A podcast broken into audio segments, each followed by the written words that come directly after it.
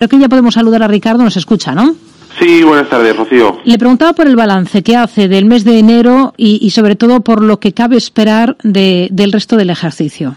Bueno, pues enero nos ha dejado bastantes detalles interesantes, ¿no? El primero de ellos es evidentemente la tendencia alcista que se está consolidando en las bolsas y que, unido a la recuperación de la renta fija, me hace ser optimista para este ejercicio. Y por otra parte, también destacaría el mejor comportamiento relativo que están teniendo en este inicio de año eh, tanto Europa como los mercados emergentes con respecto a Estados Unidos. En lo que llamamos de año, de media los emergentes suben un 10,5%, Europa un 8,5% y Estados Unidos un 6,5%.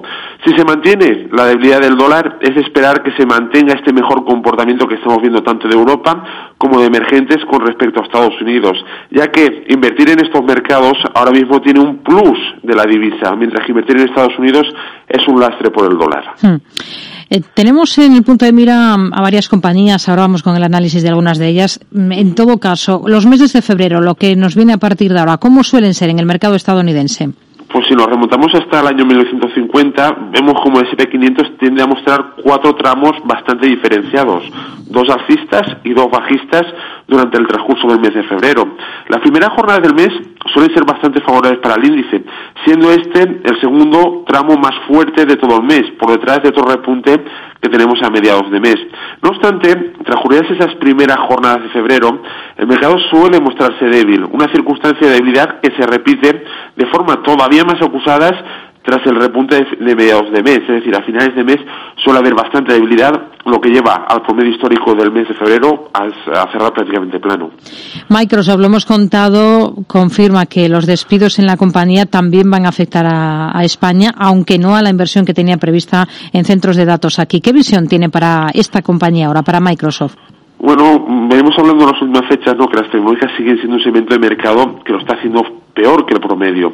Para funcionar bien en los mercados, históricamente las tecnológicas necesitan acceso a financiación barata, es decir, tipos de interés reducidos o decrecientes.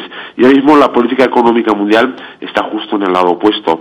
Desde hace un año, la concesión de Microsoft no levanta cabeza, con una tendencia bajista muy marcada, ¿no? Coincidiendo también con este incremento de los tipos de interés. Y mucho deben de cambiar las cosas para que la tecnología vuelva a repuntar como lo hacía antaño. Mientras no veamos a la tecnología en general y Microsoft en particular hmm. establecerse en tendencia alcista y ganar fuerza, lo mejor es mantenernos alejados de ella. Goldman Sachs, lo hemos contado, ha reestructurado sus activos en Rusia. Esto podría llenar el camino para su salida completa de este país. ¿Qué niveles son clave en una compañía como esta en Goldman Sachs ahora? Pues al sector financiero lo sucede lo contrario que a la tecnología, ¿no? Históricamente este sector, las finanzas se benefician de entornos de tipos de interés crecientes, ya que aumenta los márgenes de beneficio de estas compañías.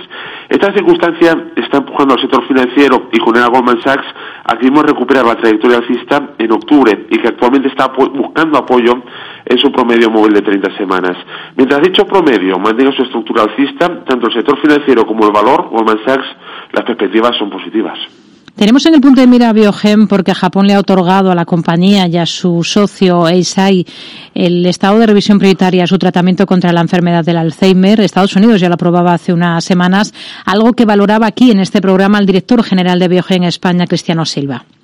De verdad que uh, esta, esta aprobación de la FDA uh, de, esa, de, esa, terapia es muy, muy importante porque es la primera vez que que, estamos cerca de, de hecho, uh, ojalá cambiar la, la, la, evolución de esta, de esta patología. la compañía, estamos ahora esperando la, la evaluación de la EMA aquí en Europa. ¿Cómo está la compañía Biogen por técnico? Pues las farmacéuticas son ahora mismo uno de los sectores que mejor está funcionando en Estados Unidos y este buen tono del sector farmacéutico se traslada a Biogen, que desde el pasado mes de septiembre opera con una tendencia alcista muy clara. Mientras el tono alcista se mantenga en la cotizada, esto es, mientras no pierda los 268,75 dólares por acción, es un valor que se puede mantener en las carteras. Al cierre, presenta resultados, presenta cuentas eh, en XP Semiconductors. ¿Cómo está ahora mismo la compañía desde el punto de vista técnico? Pues eh, dentro de la tecnología que ya hemos comentado que está mal, el sector hardware es el que menos mal lo está haciendo.